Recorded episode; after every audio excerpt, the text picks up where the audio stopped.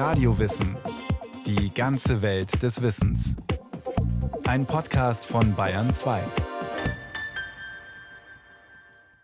Radio Wissen. Heute geht es um Henry James Schauer-Novelle Die durchdrehende Schraube.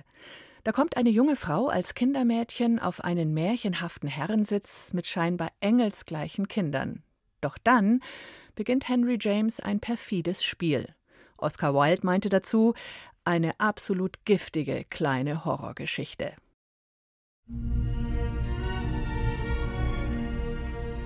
Eine Gestalt, unverkennbar schauderhaft und böse. Eine Frau in Schwarz, bleich und grässlich, am anderen Ufer des Sees. Ich war mit dem Kind dort. Eine Stunde lang war alles völlig friedlich, dann stand sie plötzlich da. Wie kam sie? Woher? Von dort, wo solche Wesen eben kommen.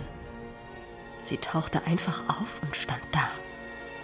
Sie haben die Frau vorher noch nie gesehen? Noch nie. Aber das Kind hat sie schon gesehen. Und Sie kennen sie auch. Meine Vorgängerin. Die, die gestorben ist. Miss Jessel? Miss Jessel. Eine junge Frau kommt als Kindermädchen nach Bly, ein romantischer alter Landsitz in Südengland. Dort soll sie die zwei engelsgleichen Waisenkinder Miles und Flora betreuen. Der Auftraggeber ist der Onkel und Vormund der Kinder, den die junge Frau, eine Pfarrerstochter ohne Vermögen und Heiratsaussichten, von der ersten Begegnung an verehrt. Hingebungsvoll widmet sie sich daher ihrer neuen Aufgabe, auch wenn der Onkel der Kinder eine unumstößliche Bedingung stellt dass sie ihn nie behelligen sollte. Niemals und unter keinen Umständen. Sie sollte ihn weder um etwas bitten noch sich beklagen, noch sich wegen irgendeiner Sache schriftlich an ihn wenden, sondern sollte alle Probleme selbst lösen, alle Gelder von seinem Anwalt erhalten, die ganze Angelegenheit allein in die Hand nehmen und ihn in Ruhe lassen. Doch wie soll sie die Probleme alleine lösen, denen sie sich jetzt gegenüber sieht? Weit schlimmer, als ich mir habe träumen lassen. Sie sind verloren. Denn der Schein der Idylle auf Blei trügt.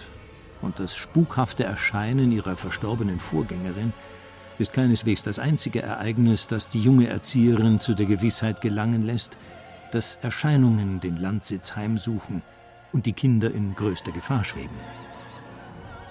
Wovon ich mich am wenigsten zu befreien vermochte, war der quälende Gedanke, dass, was auch immer ich gesehen hatte, Miles und Flora mehr sahen.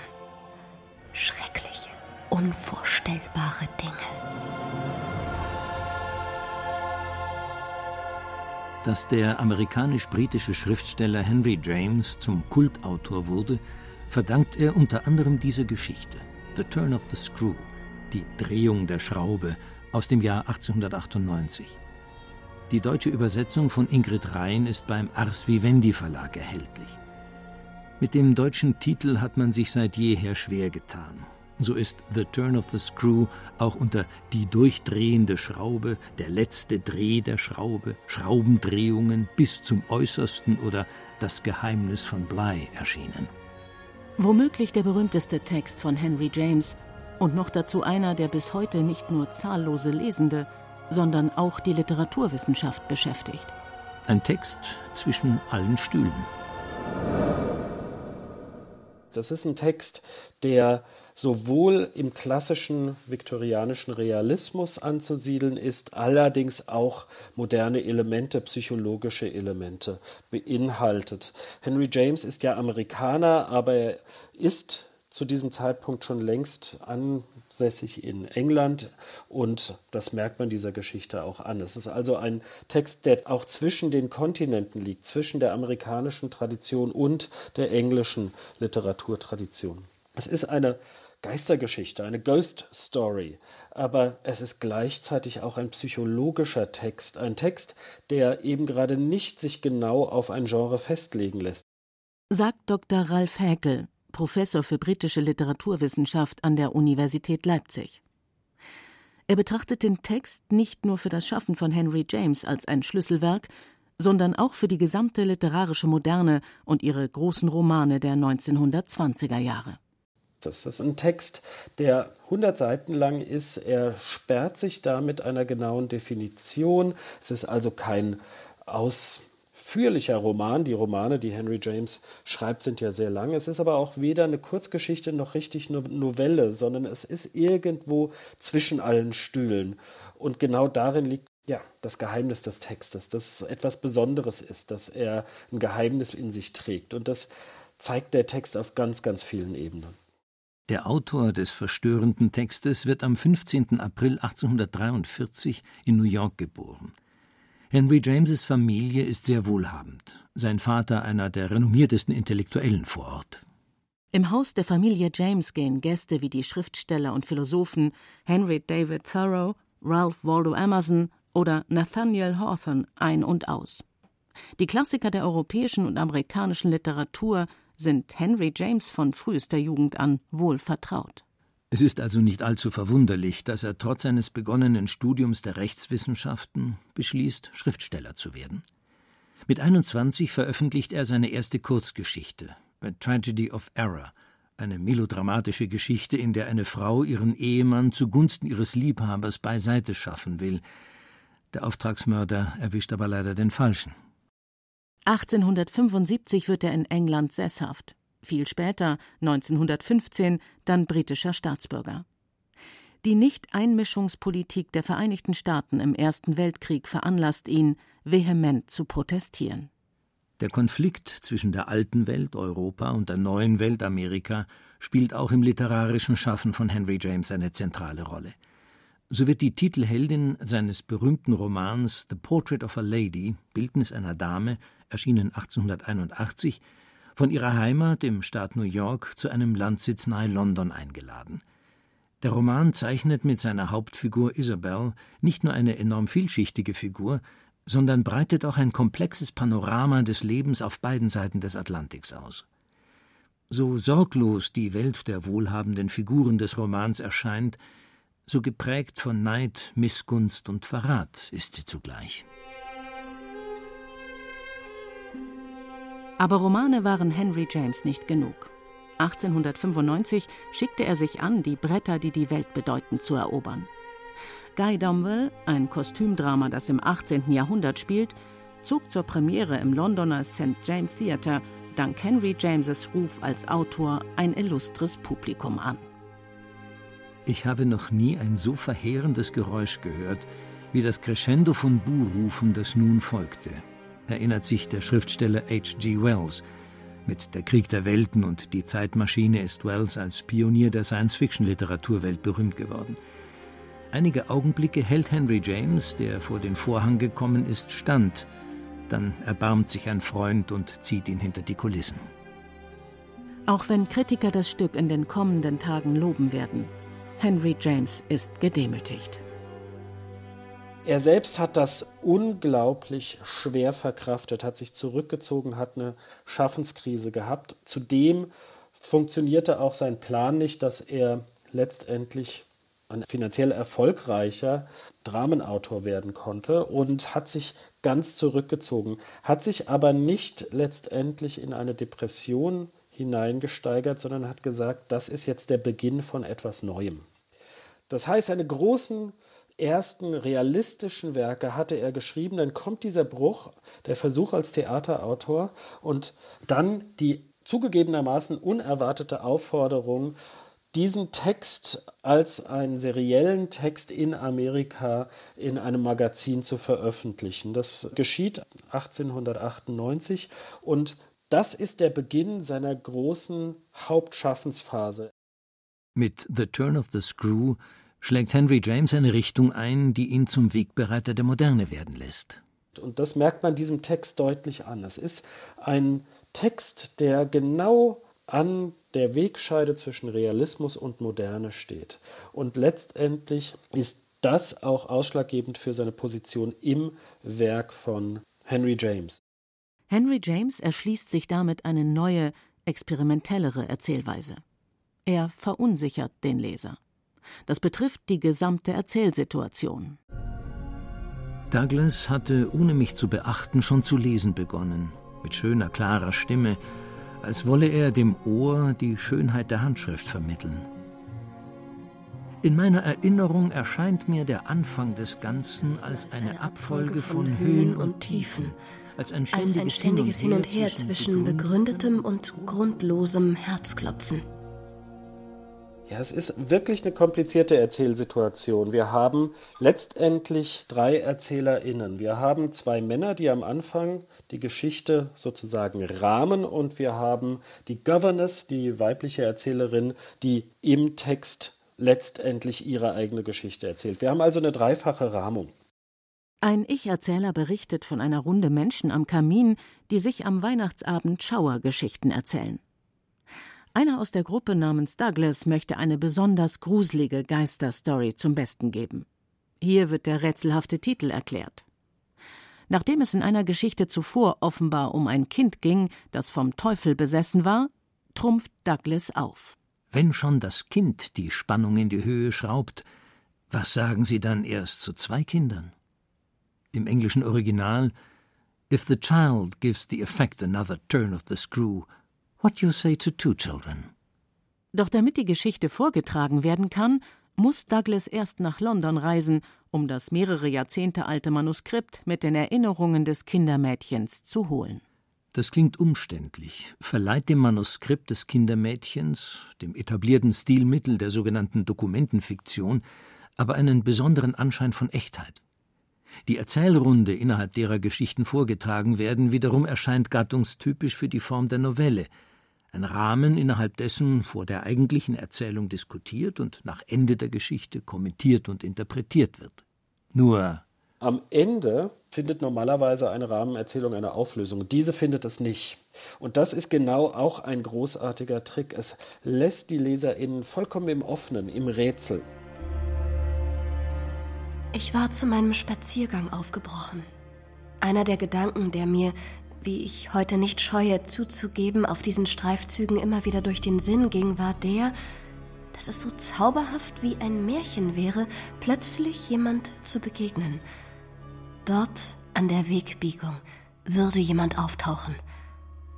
Was mich an Ort und Stelle erstarren ließ, von einem Entsetzen erfüllt, wie es noch kein Albtraum je in mir ausgelöst hatte, war der Eindruck, meine Fantasien seien unversehens Wirklichkeit geworden – Dort stand er tatsächlich. So viel im vorbereitenden Rahmen für die angebliche Echtheit der Aufzeichnungen des Kindermädchens getan wird, so wenig gesichert scheint der Wahrheitsgehalt der Niederschrift. Sind da übernatürliche Wesenheiten? Geister? Es geht hier ganz eindeutig um eine Geistergeschichte. Allerdings sind wir aufgefordert zu interpretieren, genau wie diese Gruppe von Menschen diese Geschichte interpretiert. Es ist eine Geschichte über das Interpretieren von Zeichen, über das Lesen. Es ist eine Geschichte über Kunst selbst. Bildet sich die junge Frau alles nur ein? Leidet sie unter Wahnvorstellungen? Ich rede daher, als wäre ich verrückt. Und es ist ein Wunder, dass ich es nicht bin. Was ich gesehen habe, hätte sie in den Wahnsinn getrieben. Mich aber hat es nur klarer sehen, hat es noch andere Dinge erkennen lassen. Dass zwischen den Erlebnissen des Kindermädchens und deren Verschriftlichung Jahre liegen, verstärkte Zweifel. In meiner Erinnerung erscheint mir der Anfang des Ganzen als eine Abfolge von. I remember sind die ersten Worte der Governess. Und letztendlich kann sie ihrer eigenen Erinnerung trauen. Das heißt, es ist letztlich eine Geschichte über Zeichen, nicht nur der geschriebenen, sondern auch traue ich der eigenen Erinnerung. Sind das Dinge, die sich so ergeben haben oder sind das Sachen, die sich jetzt nur der Imagination und dem Bewusstsein eigentlich offenbaren? Spukhaft erscheinen dem Kindermädchen ein Mann und eine Frau. Ihre verstorbene Vorgängerin Miss Jessel und der ebenso tote ehemalige Diener auf Bly, Peter Quint. Die noch dazu in unheimlicher Art mit den reizenden und wohlerzogenen Kindern Miles und Flora in Verbindung zu stehen scheinen.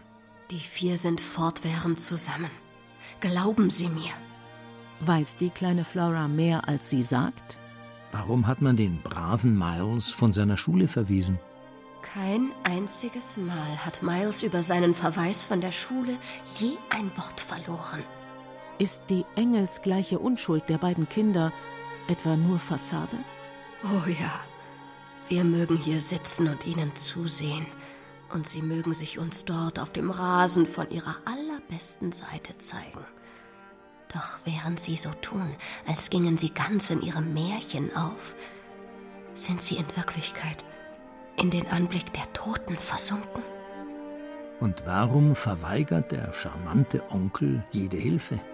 Ich war da, um die verlassensten und liebenswertesten Geschöpfe der Welt zu beschützen und zu verteidigen. Die verzweifelten Versuche der jungen Frau, die Macht der Geister zu brechen, werden in einer Katastrophe enden. Also es gibt ja wirklich diese zwei großen Interpretationsstränge. Auf der einen Seite ist es einfach eine Geistergeschichte und auf der anderen Seite handelt es sich um die Halluzinationen der Protagonistin. Bei ihrem Erscheinen um 1900 scheint unumstritten, das ist eine Geistergeschichte. Und zwar die böseste aller Geistergeschichten, meinen die Literaturkritiker.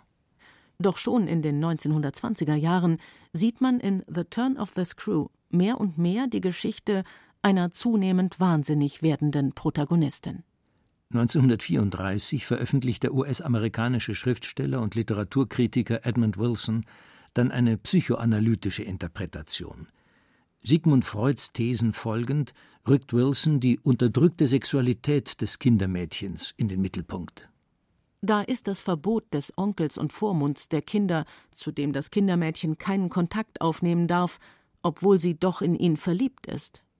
Geistererscheinungen, das Verhalten der Kinder, Projektionen der Protagonistin. Und noch dazu steht das Unvorstellbare im Raum. Was wollen die Geister Peter Quint und Miss Jessel von den Kindern? Welches Verhältnis hatten sie vorher zu ihnen? Unausgesprochen steht der Verdacht des sexuellen Missbrauchs im Raum. Wir dürfen nicht vergessen, dass Henry James Bruder ja einer der wichtigsten Psychologen des ausgehenden 19. Jahrhunderts war, William James, und Henry James eine hervorragende Kenntnis in Psychologie hatte. Und das ist eben gerade das, was letztendlich der Text für mich ausmacht, dass er ein Text über Bewusstsein ist, über Psychologie, aber vor allen Dingen ein Text über Kunst und Literatur. Lange konkurrieren die Ansätze Geistergeschichte oder Psychose miteinander. Und die große Qualität von Henry James ist, dass es beides natürlich möglich ist. Und das ist letztendlich auch die Leistung der Literaturtheorie der 1970er Jahre. In einem der wichtigsten Werke, die, in dieser Zeit geschrieben wurden, von Zvetan Todorov über das Fantastische, nimmt Todorov letztendlich diese Geschichte und die Geschichten von Edgar Allan Poe als Beweis dafür, dass das Fantastische als Literaturgenre letztendlich nicht von dem Übernatürlichen oder von Horror oder sonst etwas geprägt ist, sondern von der Unentschiedenheit. Dass Leserinnen letztendlich nicht wissen können, handelt es sich um Geister oder handelt es sich um eine Illusion, um ein Geräusch, um etwas, das nur dazu da ist, um die Protagonistin oder den Protagonisten zu verführen und wahnsinnig zu machen.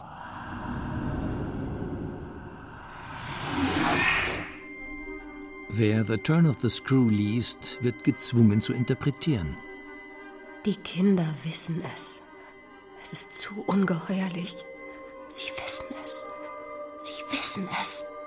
Sind die Kinder die einzigen anderen außer dem Kindermädchen, die die Geister sehen? Wenn sie sie sehen, sagen tun sie es nie.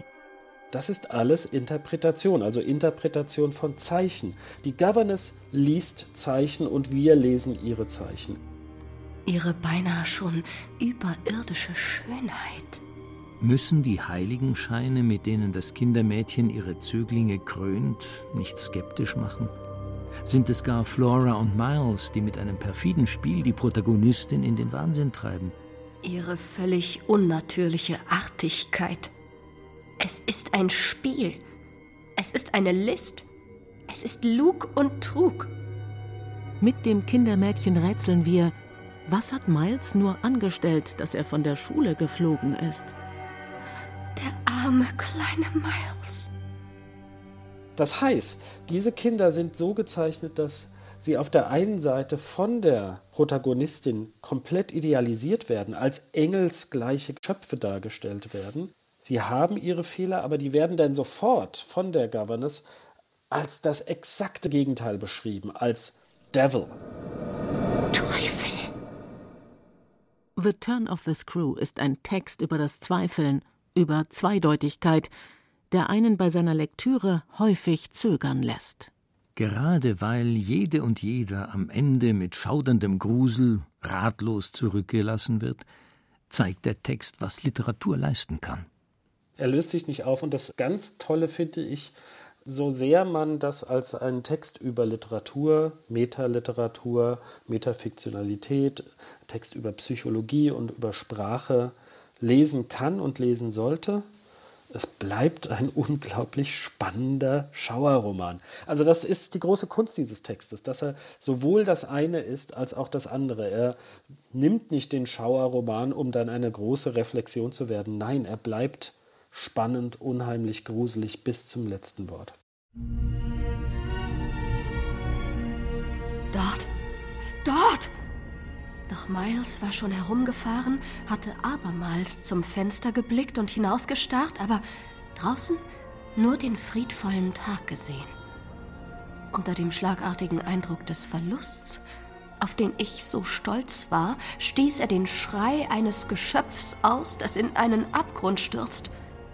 Sofort streckte ich die Arme nach ihm aus, und dass ich ihn zu packen bekam, hätte seinen Sturz abmildern können. Ja, ich fing ihn auf, hielt ihn fest. Man kann sich vorstellen, mit welch heftiger Gemütsbewegung. Nach einer Minute erst merkte ich, was ich tatsächlich in den Armen hielt. Wir waren allein mit dem friedvollen Tag und sein kleines Herz hatte, der Macht des Bösen entrissen, aufgehört zu schlagen.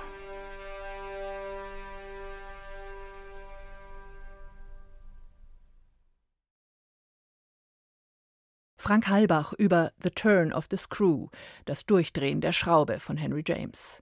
Wer noch mehr Lust auf Gruseln hat oder sich für weitere Meister schauriger Literatur interessiert, wie wär's mit echten Gänsehautgefühlen oder Stephen King, dem König des Schreckens? Die Links zu diesen Radiowissen-Folgen finden Sie in den Show Notes.